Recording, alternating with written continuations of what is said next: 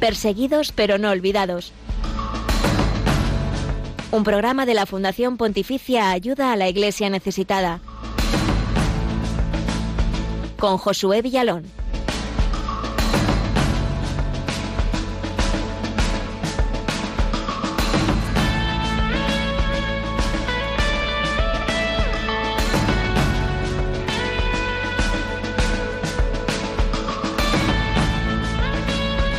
Hoy se cumple un mes de la invasión de Rusia en Ucrania, una guerra terrible que ha causado ya la muerte de más de 20.000 personas, aunque estas cifras son muy difíciles de precisar. Esta guerra también ha dejado hasta este momento más de 3 millones de refugiados que han huido fuera del país. Imaginémonos toda la población de una ciudad como Madrid, capital de nuestro país, que ha tenido que abandonar sus casas y sus medios de vida.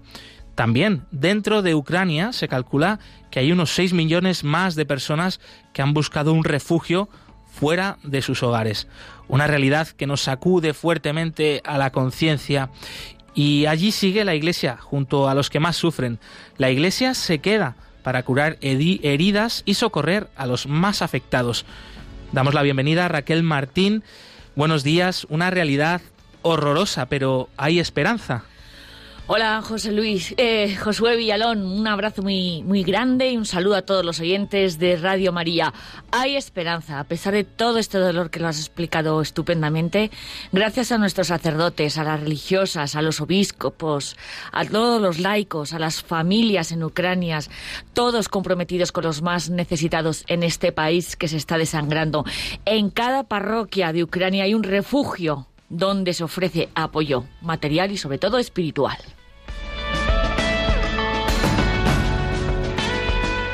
Hoy vamos a hablar de Ucrania, también esta semana porque Dios sigue presente en su pueblo, especialmente entre los que sufren.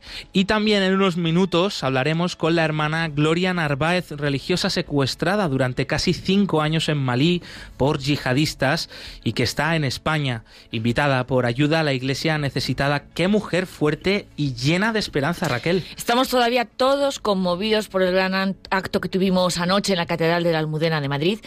Una mujer eh, que estando a su lado parece una santa, estar delante de la hermana, de la Madre Teresa o del Cardenal Bantuan, ambos eh, que han entregado su vida por Jesús. Una mujer impresionante y que la vamos a tener aquí en una entrevista en los próximos minutos para todos ustedes oyentes de Radio María.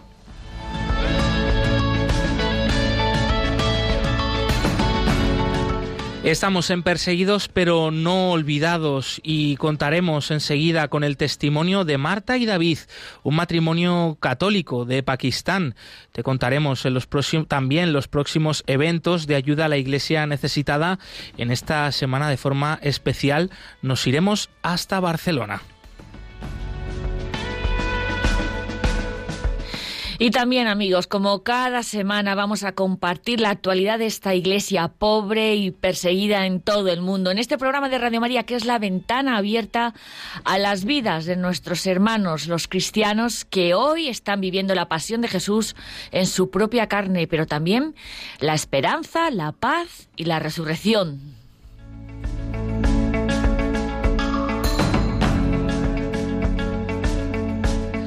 Estamos también presentes a través del Facebook Live de Radio María, por ahí nos ponemos cara, os saludamos, esperamos también vuestros comentarios que iremos compartiendo en directo con toda la audiencia de Radio María y estos son los otros canales para que te puedas poner en contacto con nosotros y con el equipo del programa. Estamos en Twitter como arroba ayuda neces, en Facebook e Instagram como ayuda a la iglesia necesitada y en nuestro canal de YouTube donde compartimos algunos de estos testimonios que te traemos aquí con sonido, con voz, ahí también con imágenes y que son muy muy impresionantes y que nos ayudan tanto a cada uno de nosotros. En los controles nos acompaña Javier Esquina.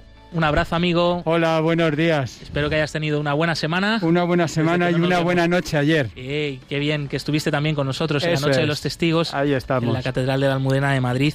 Impresionante. Iremos desgranando también algunos de los momentos que ha supuesto esta gran vigilia de oración por los cristianos perseguidos. Tenemos por delante, como vemos, un programa lleno de muchos regalos del Señor, así que quédate con nosotros y no te lo pierdas.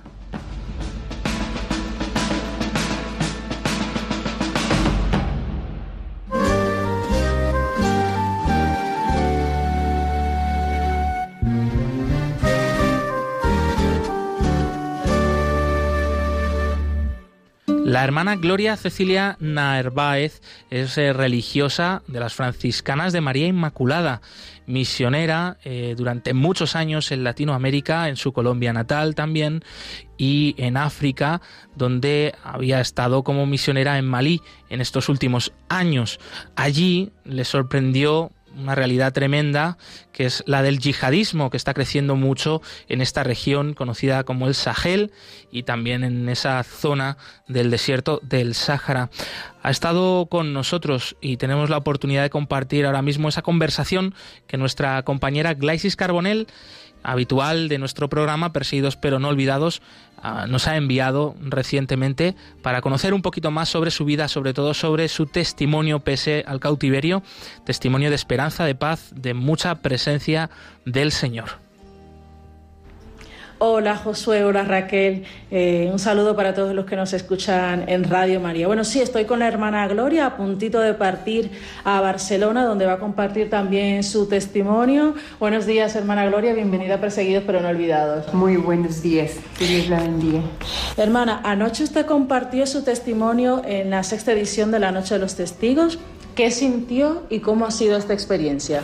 Bueno, eh, una emoción muy grande porque soy testigo de ese Dios que nunca me abandonó, que siempre estuvo conmigo, que me sostuvo en sus manos, de ese Dios que nos reveló su Hijo Jesucristo y que caminó conmigo durante este tiempo de desierto, de cautiverio, que me sostuvo en todo momento, nunca me sentí sola esa fe tan grande, como decía nuestra Madre Caridad, nuestra fundadora, agarrarse fuertemente de Dios, que Él no se deja ganar en, generosidad.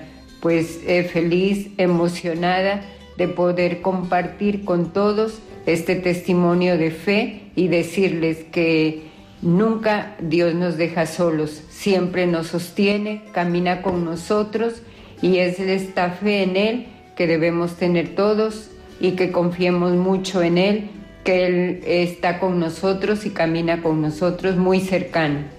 Hermana, está siendo difícil revivir esos días de secuestro eh, ahora que está con nosotros compartiendo esa experiencia. ¿Le es difícil recordar esos momentos?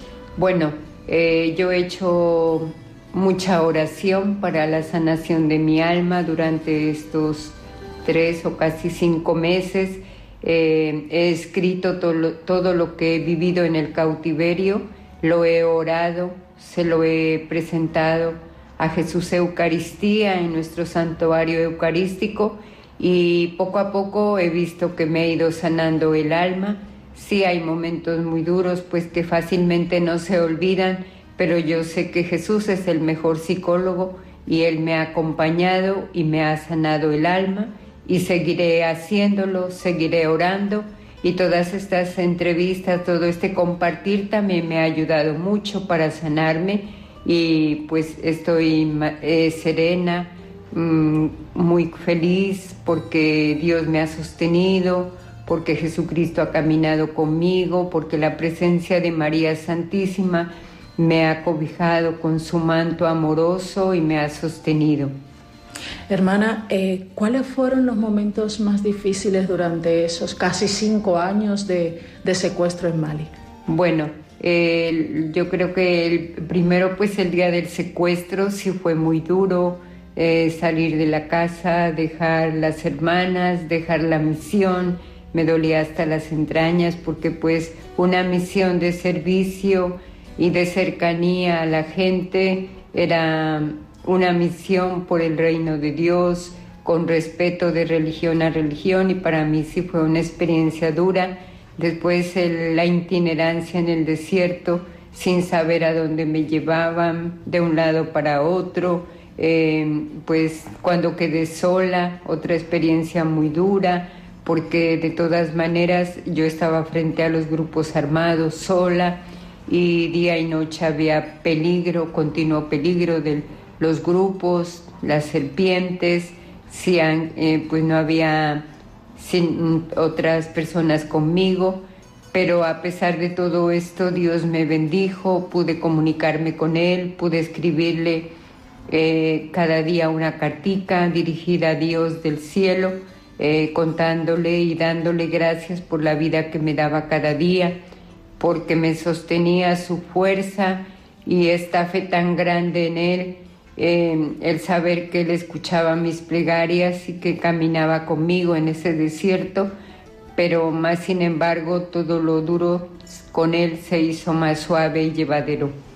La liberación eh, sin duda fue un momento pues de alivio, de paz, pero fue también todo un proceso. Cuéntenos, hermana, cómo fue ese, esos momentos, esos días en que se estaba llevando a cabo su liberación. Bueno, pues sí, fue un momento de incertidumbre porque yo no sabía que me iban a liberar.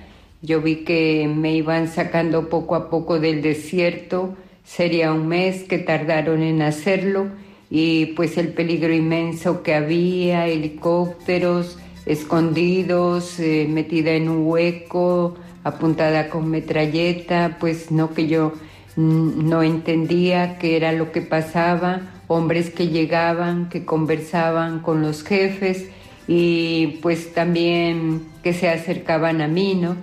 Y pues yo les pedía, por favor, libérenme, libérenme, por favor. Entonces, todo esto fue un proceso hasta salir del desierto, eh, pues un mes o más nos tardamos y luego pues hasta que uno de los jefes me recibió, me, eh, me pasaron a otro grupo donde había unos jefes malienes y luego pues ellos ya me sacaron. De ahí tal vez unas ocho horas o diez al al campamento militar y luego a una avioneta, eh, pues que íbamos pasando algunas ciudades que estaban solas, que habían quedado solas, la gente había huido por la guerra y llegamos a la, a la segunda ciudad del norte de Mali, Gao, luego a Cebaré, luego a Mopti y luego a Bamako, donde pues ya me llevaron a donde el presidente y pues yo ahí ya me di cuenta realmente que pues me estaban liberando, ¿no? Que era mi libertad por las palabras que pronunció el presidente. Ahora ya soy, eh, ya sos libre y yo de verdad muy agradecida con Dios por darme la vida y la posibilidad de continuar la misión con Malí, con todas las autoridades de los diferentes países que intervinieron y pues agradecida con la Iglesia Universal, ¿no? que se unió en cadena de oración y la oración es la fuerza que tenemos nosotros los cristianos que estamos convencidos de que Dios está con nosotros, de que su Hijo Jesucristo está a nuestro lado y nos sostiene. Sin embargo, hermana, usted siempre dice en sus intervenciones que su alma nunca estuvo secuestrada aún en todo ese tiempo. Sí, mi espíritu nunca estuvo secuestrado porque yo con mi espiritualidad franciscana pude contemplar la belleza de lo fascinante de la naturaleza, ese sol abrasador que calienta fuerte en el desierto, esa pequeña flor en la arena, en la soledad del desierto, esos camellos, esos pajaritos, esa agua que yo recibía, pues que era una grandeza en medio del desierto, el poderla tener el poder tomar un poco por el calor asfixiante que hacía. bueno, todo eso para mí, las noches estrelladas, la luna, el eclipse de luna, las galaxias, los planetas que se desplazaban de un lado para otro, pues me hacía contemplar a ese Dios y yo vivía también la Eucaristía, ¿no? trazando un cáliz y un sagrario con unas florecitas, con una velita de esperanza y pues eh, repetía mucho la plegaria eucarística, ¿no? Eh, en verdad mm, te doy gracias Padre Santo eh, es justo y necesario darte gracias en todo momento y en todo lugar a ti, Padre Santo.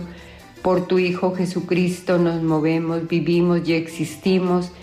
Y pues con esto yo comulgaba espiritualmente, me unía a las hermanas, a mi familia, a la Iglesia Universal y pues sentía esa paz de haber recibido a Jesús en la Sagrada Hostia espiritualmente y pues seguía orando, ¿no? A la Virgen María siempre le repetía esa plegaria tan linda, ruega por nosotros, Santa Madre de Dios, no desprecies nuestras súplicas en las necesidades, antes bien líbranos de todos los peligros, oh Virgen, siempre gloriosa y bendita.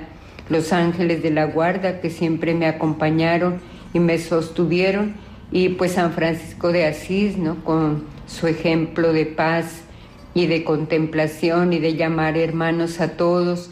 En su carta que dirigía a los superiores, nos, si te azotan, bendícelos y que nadie se vaya sin ver tus ojos de misericordia. Y también a nuestra Madre Fundadora, a nuestra Madre Caridad, decía eh, callar para que Dios nos defienda y de verdad eso fue lo que hice y claro, yo mm, pude ver claramente cómo Dios me defendía en todo momento.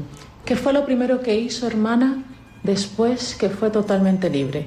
Bueno, lo primero que hice fue llegar a una capillita y, y, ponerme de rodillas ante el Santísimo, de verdad, llorar, agradecerle a Dios el milagro de la vida, de la libertad, a la Virgen Santísima, orar e ir a la Eucaristía, pues sí fue un día grandioso porque pues pude ir a la Basílica de San Pedro, donde el Santo Padre, el Papa Francisco, presidió la Eucaristía y para mí fue de verdad una bendición de Dios todo este regalo que el Señor me dio de la libertad, el poder ir a la Eucaristía, el poder comulgar, el poder sentir esa paz, ¿no? Y vivir mi fe con esa valentía como lo hicieron nuestras, nuestros fundadores, con toda esa audacia y de verdad que confesarme porque pues yo era un, un, regalo que Dios me hacía, ¿no? De continuar viviendo. ¿Qué importancia tiene para usted, hermana, la oración? Que es algo que siempre, siempre usted menciona que la mantuvo durante todo ese secuestro. Bueno, para mí la oración pues es todo, ¿no? Es lo que nos sostiene en nuestra vida de fe.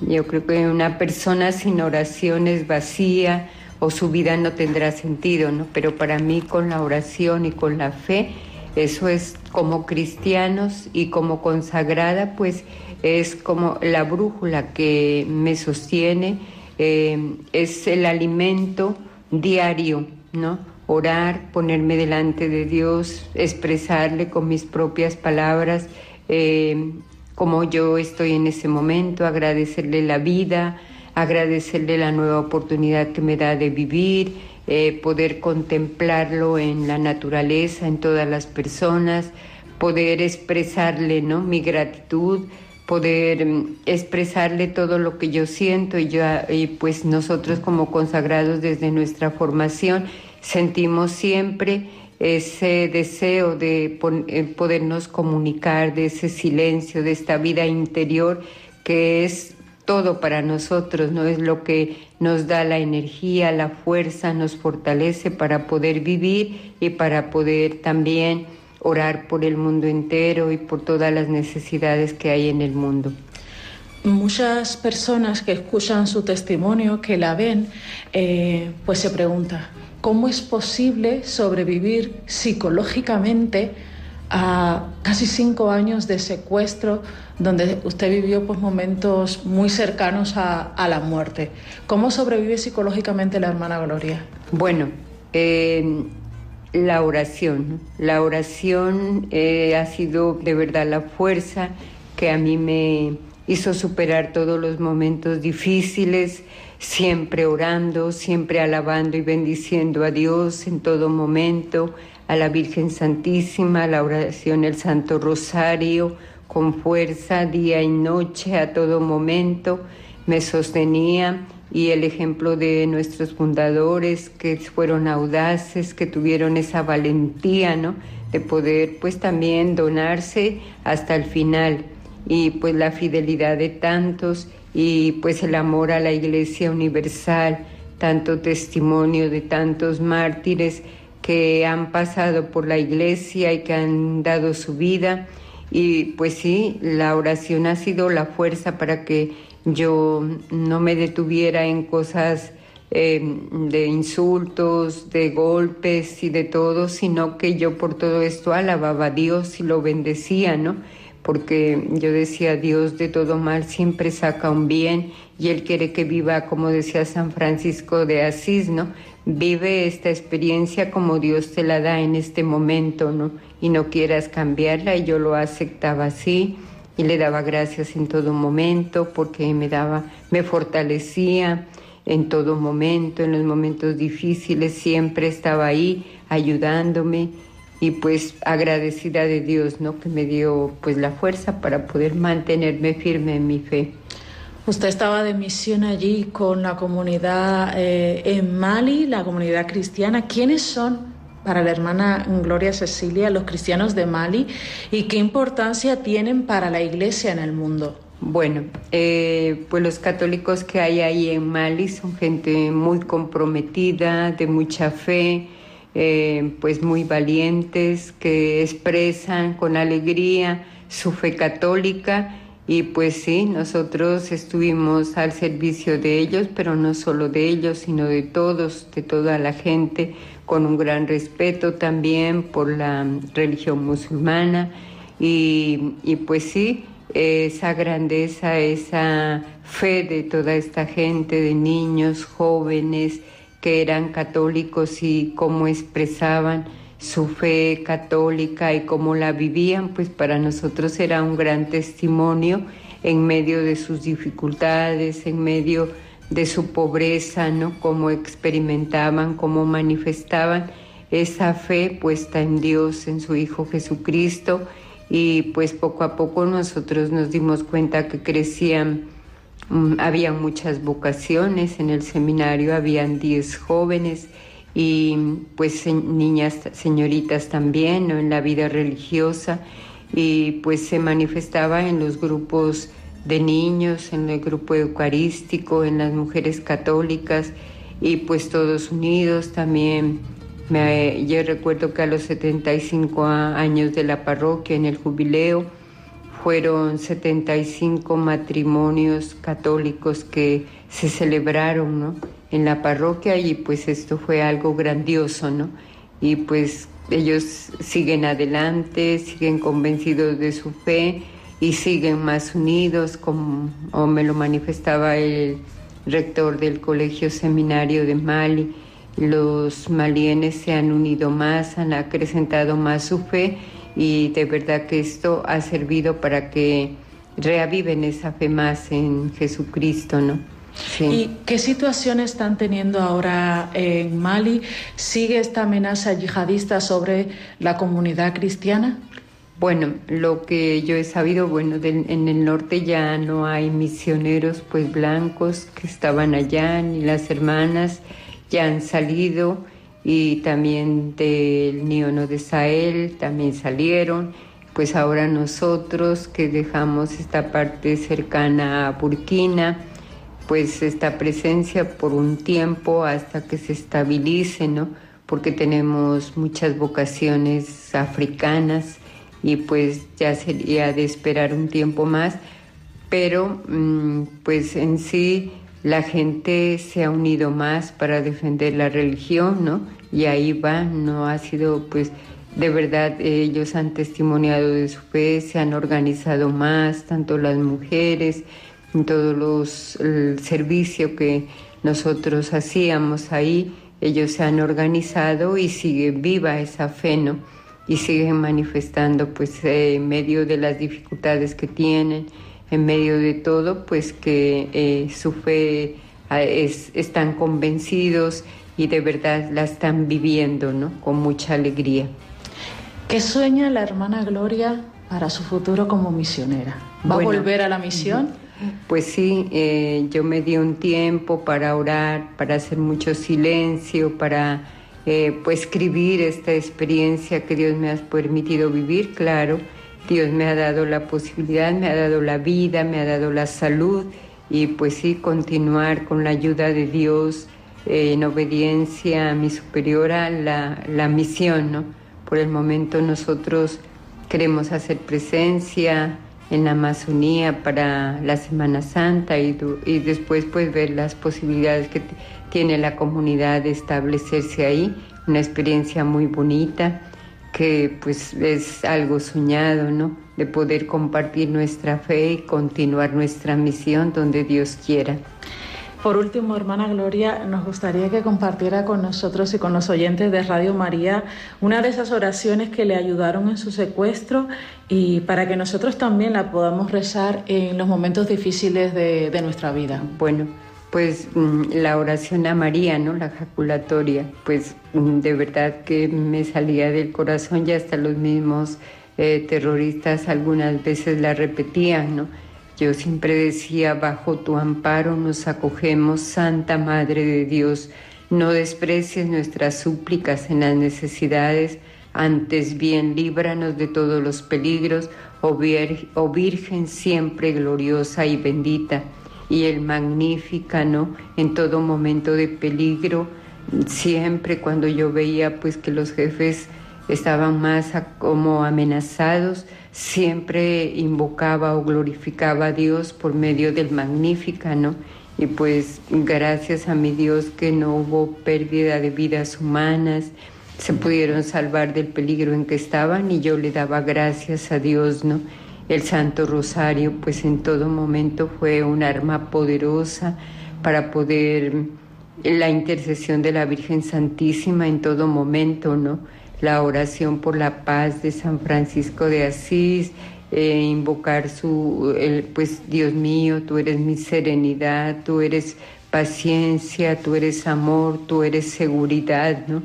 Y pues de todas maneras, toda nuestra espiritualidad franciscana y eucarística de nuestra congregación me sostuvo, ¿no? En todo este tiempo de secuestro. Pues muchísimas gracias, hermana Gloria, por eh, transmitirnos, por contarnos este testimonio de fe, de esperanza y, damos gracias a Dios también por permitirnos tenerla a usted con nosotros y, y darnos esa gran alegría. Gracias Gladys, a ustedes, a Radio María, a todos los oyentes, que Dios nos bendiga a todos, nos regale el don de la paz y que estemos convencidos que ese Dios no nos eh, no se aleja de nosotros, camina con nosotros y siempre está con nosotros. Gracias. Gracias, gracias.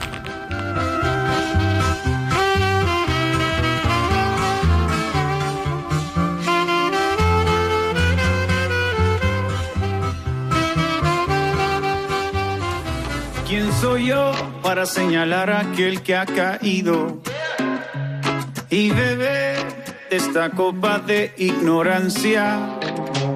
¿Quién soy yo para criticar a aquel que está perdido?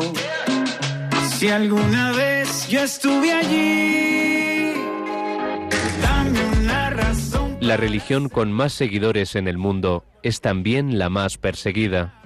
Descubre la realidad de los cristianos perseguidos y necesitados en Perseguidos pero no olvidados, un programa de ayuda a la Iglesia necesitada en Radio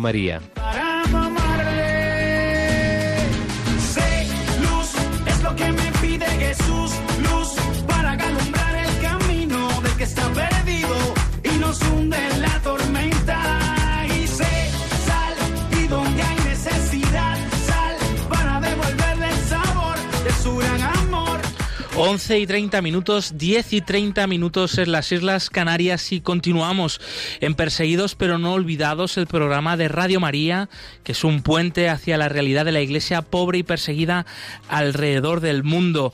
Estamos también emitiendo a través del Facebook Live de Radio María, donde nos podéis poner cara y donde también nos saludamos y, y estamos en contacto. Nos estáis escribiendo muchos comentarios, por ejemplo, Lulú Flores, que además pide oraciones por su familia, Camilo Camilo, Barbosa, que nos escribe desde Medellín, Colombia, eh, esta tierra natal de la hermana Gloria Narváez, que, acabamos de escuchar eh, su entrevista. También Juana Cedillo nos escribe desde Houston, Texas, también hay gente desde España, por supuesto, Mariló Martín desde Marbella. Pues un fuerte abrazo para todos. Como veis, eh, vuestros comentarios los, los decimos aquí en directo y también te animamos a que puedas participar en unos minutos a través del teléfono en el 91005 94 19 daremos paso a esas llamadas que podáis compartir vuestros comentarios sobre los distintos temas que estamos tratando en el programa de hoy, también vuestras intenciones de oración, vuestros mensajes de paz por Ucrania, muy importante seguir rezando y teniendo presente a Ucrania y la paz en el mundo en nuestras oraciones. Repetimos, puedes llamar al 91005 94 19. Cristo con su sangre poderosa ya limpió condenaré lo que ya redimió. Dame una razón para ser leña.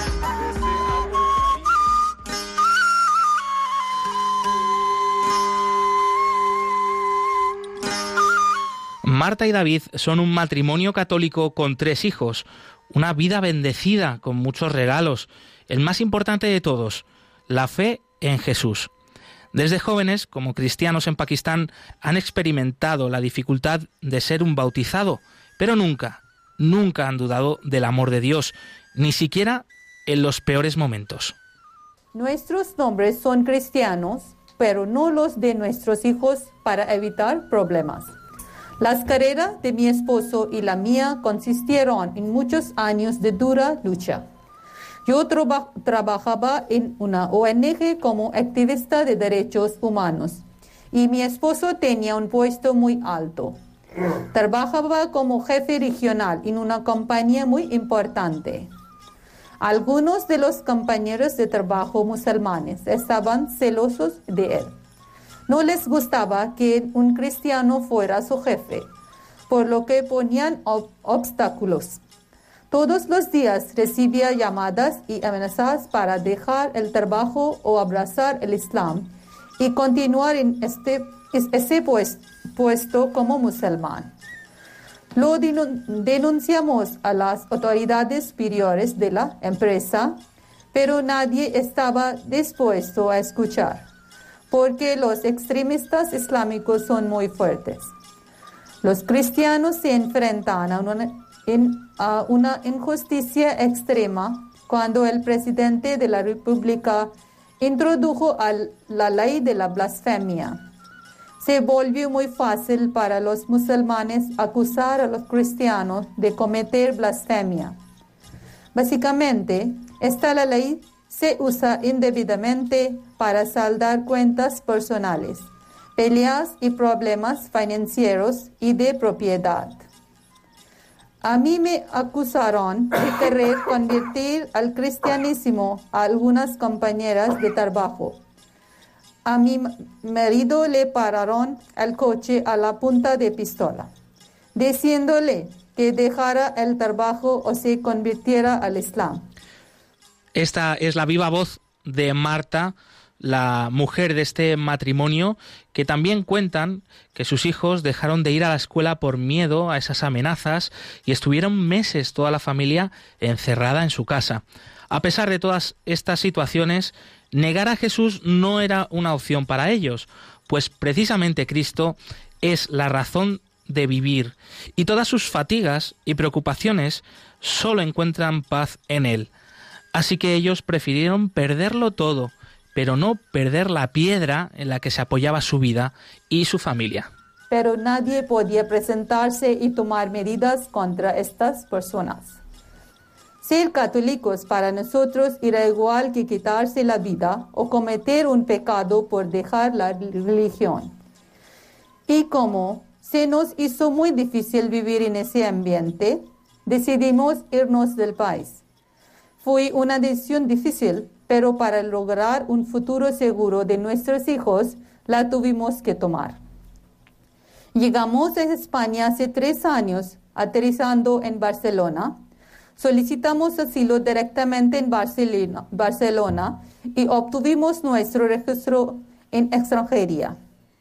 Aquí me gustaría agradecer a Cruz Roja, en donde residimos por sus excelentes servicios, que se ocuparon de todas nuestras necesidades durante un año, y el equipo de profesionales que capacitan a los recién llegados a España para integrarlos en la sociedad española porque hoy en día hay muchos cristianos que se enfrentan a una muy fuerte persecución, pero no pueden abandonar el país debido a la falta de recursos. Hoy Marta y David son auténticos supervivientes, aunque todavía no se les haya reconocido todos sus derechos por ser refugiados. Cuentan con nuestras oraciones y nos piden también que tengamos presentes a los cristianos de Pakistán. ¿Les vamos a dejar solos? Desde Perseguidos pero no olvidados, evidentemente no. Desde Radio María tampoco. Cuentan y cuenta tú y comparte este testimonio para que sus vidas cuenten. अजब हाँ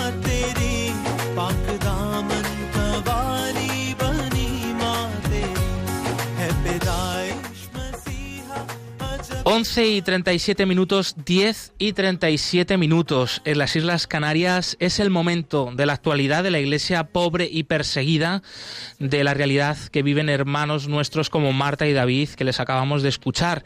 Ellos no ocupan grandes titulares en los medios de comunicación, pero nosotros sí queremos que aquí hoy sean noticia.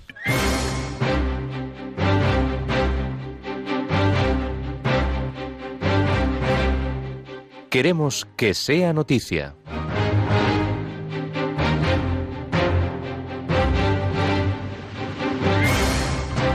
Recordamos que ayer los cristianos perseguidos han sido los grandes protagonistas en la Catedral de Madrid. En la sexta noche de los testigos que tuvo lugar ayer en la Catedral de la Almudena de Madrid, organizada por la Fundación Pontificia Ayuda a la Iglesia Necesitada. Fue una vigilia de testimonios y oración por los cristianos perseguidos en todo el mundo. Estuvo presidida por el cardenal arzobispo de Madrid, don Carlos Osoro, y contó con la música del coro de la Delegación de Juventud de la Archidiócesis de Madrid. También asistieron Marta y David, este matrimonio de Pakistán, que acabamos de escuchar su testimonio, que tuvieron que huir de su país amenazados de muerte por seguir a Jesucristo. Y por supuesto la hermana Gloria Cecilia Narváez, la religiosa secuestrada en Mali por yihadistas durante casi cinco años. Recordamos el gran titular que han destacado muchos medios de comunicación. Mi espíritu nunca ha estado cautivo. He experimentado la compañía de Dios y la fuerza de la oración. Preocupación en Pakistán por el secuestro de tres niñas cristianas para ser convertidas al Islam. Tres menores cristianas han sido secuestradas en las últimas tres semanas tan solo. Estos son casos que al parecer han tenido como finalidad el matrimonio forzado para convertirlas al Islam. El único caso que ha tenido como protagonista a Merab Basit, una adolescente de apenas 15 años de edad, secuestrada en Karachi el pasado 4 de marzo por un ex convicto llamado Monan.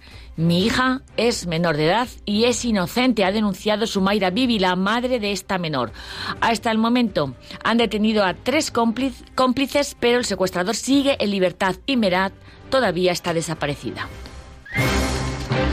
No podemos estar en otro sitio, dicen las religiosas y sacerdotes que se niegan a marcharse de Ucrania. Trabajadores diocesanos, voluntarios, sacerdotes y religiosas de la diócesis latina de Kiev saben que si se arriesgan y arriesgan todo por su vida para acompañar al pueblo, pero su decisión es más firme que nunca. Seguirán allí incluso estando donando la sangre. El obispo Vitaly Krivitsky es uno de los muchos líderes eclesiásticos de Ucrania que se ha negado a abandonar a su rebaño. El equipo de la curia diocesana, sacerdotes, religiosos y laicos, están en estos momentos repartiendo agua y alimentos, medicamentos en diferentes lugares donde es necesario y posible el acceso. El personal diocesano que también está ayudando a evacuar a la gente de los lugares eh, peligrosos no para de trabajar, según afirma Ayuda a la Iglesia Necesitada el obispo Krivitsky. Obispo de Kharkov, Ucrania, dice, veo mucho trauma en la gente, en sus caras. Monseñor Pablo Oncharruk, Cuenta que la gente está en búnkers y refugios y que es muy peligroso salir de ellos. He estado en la estación de tren donde he visto escenas muy emotivas que me han conmovido profundamente, asegura, como ningún hombre entre 18 y 60 años que pueda salir del país. Los padres se despiden de sus esposas e hijos sin saber cuándo volverán a verse, asegura el plado de Kharkov. A medida que la crisis se agrava y vamos ya por el mes, ayuda a la Iglesia necesitada apoya a estos sacerdotes y religiosas de Ucrania para que continúen con su labor pastoral y caritativa a través de la campaña Guerra en Ucrania, la Iglesia se queda.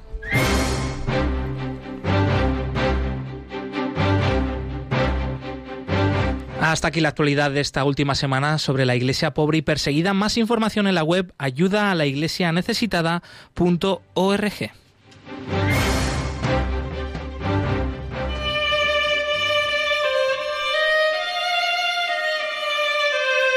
Testigos del siglo XXI.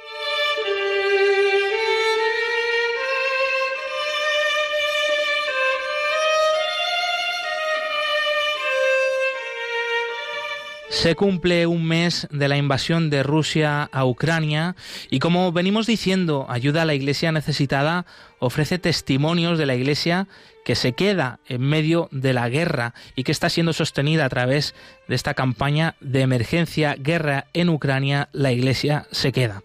Pues hoy vamos a escuchar otro signo de esta valiente Iglesia.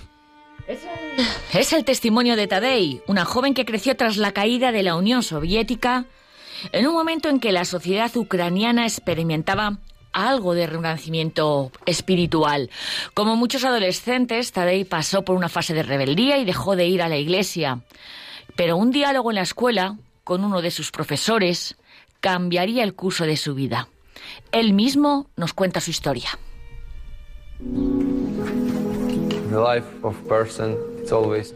La vida de una persona siempre se construye sobre crisis y con nuevos retos. Y eso es bueno porque podemos crecer. Cuando tenía 13 años, tuve una crisis de adolescente.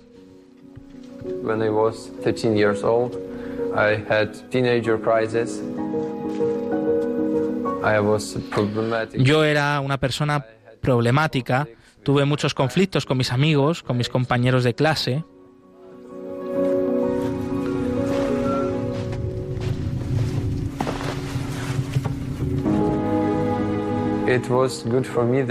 Fue algo bueno para mí que empezara a visitar la iglesia, porque si no lo hubiera hecho, habría cambiado de alguna manera, como por ejemplo beber alcohol o incluso tomar drogas.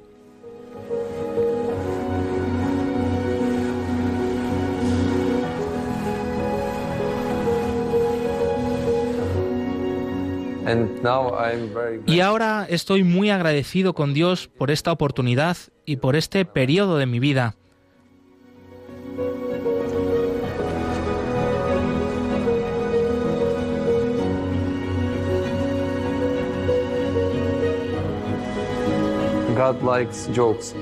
Yo creo que a Dios le gustan las bromas, porque en la escuela secundaria decidí que tal vez yo podría ir al monasterio.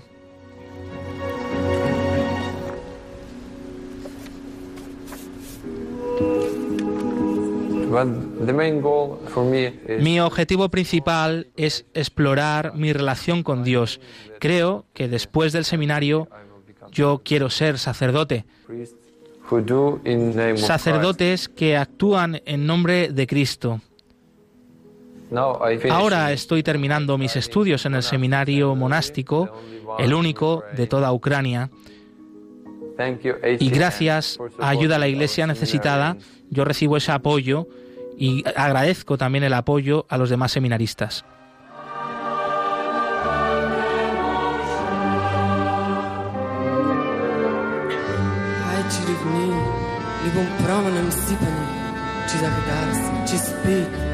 Ен на струнките високи освичени, листи без ливо тремти.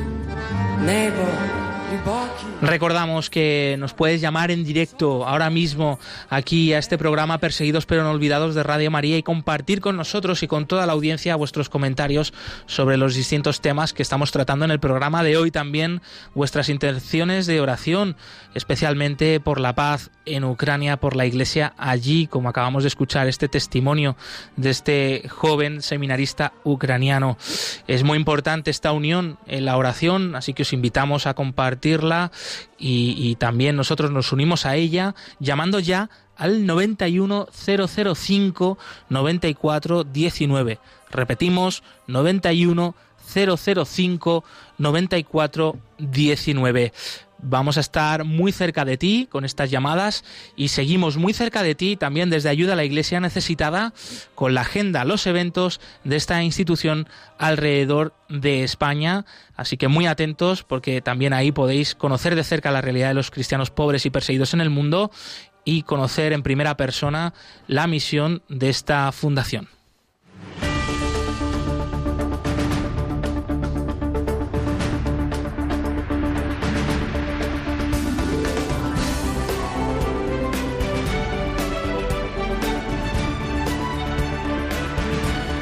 Cerca de ti.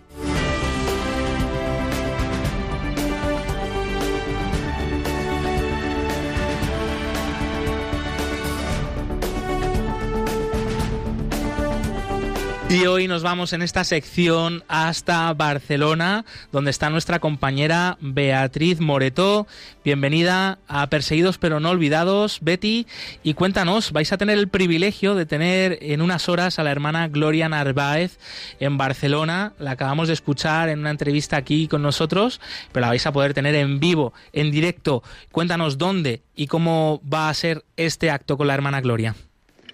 Hola, buenos días. Hoy tendremos a la hermana Gloria en Barcelona y dará su testimonio en la Basílica de la Inmaculada Concepción a las 8 de la tarde. Esta iglesia se encuentra en la calle Rugeda Yuria, número 70. Y el acto empezará primero con una misa, la celebración de la misa, que será presidida por eh, el arzobispo de, Barcelona, Monseñor Omeya, y acto seguido tendremos el testimonio de la hermana Gloria Narváez. Estamos muy emocionados y la esperamos con muchísima ilusión en Barcelona. No me extraña, Betty, no me extraña. ¿Y tenéis algún otro evento para estos días eh, que nos quieras compartir? Pues además de esto, estamos cerrando aquí en Cataluña la gira del icono de Siria, un icono que fue profanado en la ciudad de Homs y que ha estado durante algo más de un mes haciendo ruta por tres diócesis diferentes. Eh, la diócesis de Terrassa, de Barcelona y de San Feliu, y que acaba su gira eh, con una breve visita a la diócesis de Gerona. Estará el domingo en el Templo Expiatorio del Sagrado Corazón, en una vigilia de oración a las siete y cuarto y acto seguido una Eucaristía a las ocho y cuarto.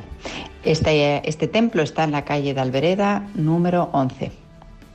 El lunes ya vuelve a Barcelona y emprende su viaje a Málaga. Esto es todo y bueno, um, obviamente en todos, estos, en todos estos eventos que estamos celebrando por aquí, pues hacemos referencia a nuestra campaña de emergencia de Ucrania, pues para rezar especialmente por la iglesia, la, iglesia de allí y tratando de explicar un poquito qué es lo que están haciendo ahora en este momento de extrema necesidad. Gracias.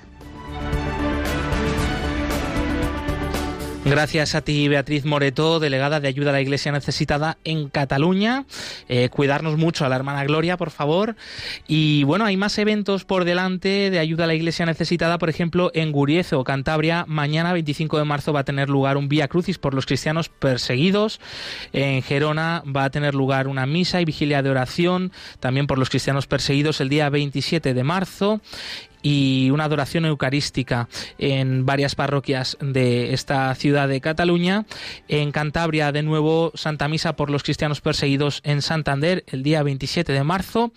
Y en Ibi, Alicante, va a tener lugar una semana por la iglesia perseguida del 28 de marzo al 3 de abril, con distintos actos y momentos de oración, también Eucaristías, eh, charlas y conferencias sobre esta realidad de la iglesia pobre y perseguida. Eh, todos los datos y también para repasar estos datos que nos ha compartido Betty sobre la visita de la hermana Gloria a Barcelona están disponibles en la web ayudalaiglesianecesitada.org.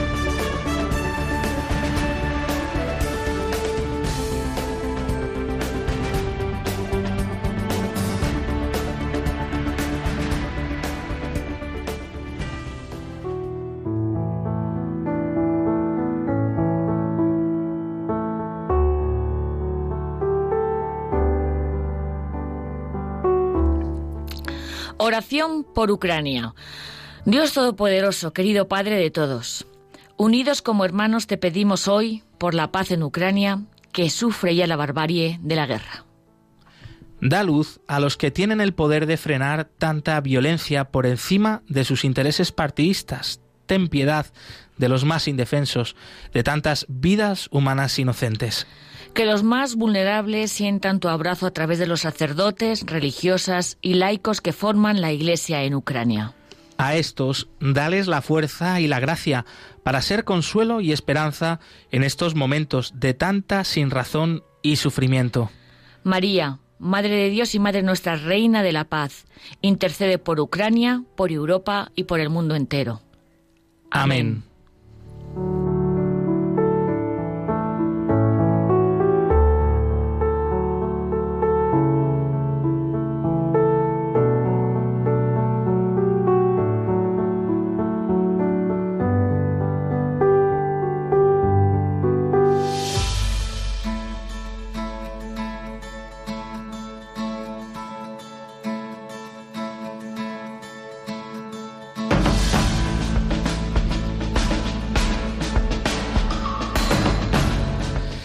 Y con la sintonía del programa que nos anuncia que se nos acaba el tiempo, siempre pasa rápido y más cuando lo estamos disfrutando y compartiendo testimonios como el de la hermana Gloria o el de Marta y David o el de este joven seminarista de Ucrania, pero tenemos que despedirnos aquí. Raquel Martín, muchas gracias por haber estado con nosotros. Ah, es, es un privilegio abrir el corazón de nuevo al dolor, al sufrimiento, a la guerra y sobre todo es un, es un privilegio el compartir que siempre, a pesar de todo, triunfa triunfa, el Señor, que mm. no nos lo creemos. Eso es, eso es. Un saludo grande a los que nos habéis estado siguiendo a través del Facebook Live de Radio María y esos últimos comentarios que nos habéis dejado, por ejemplo, Vicente de la Hoz, Ann Ita o Raquel Saldaña, que nos escribía desde México. Un fuerte abrazo por haber estado ahí al otro lado. Hay un último de Jan Mesana, que nos dice que nos escribe desde el sur de Francia. Pues un abrazo, Jan. Gracias por estar con nosotros. Te recordamos que continúa aquí la programación con el rezo del Ángelus. Este programa lo puedes volver a escuchar en el podcast de Radio María, en la web de Radio María o de Ayuda a la Iglesia Necesitada. Nosotros volvemos el próximo jueves 31 de marzo. Daniel Gil y Javier Esquina en los controles, muchas gracias amigos. Nos vemos la semana que viene.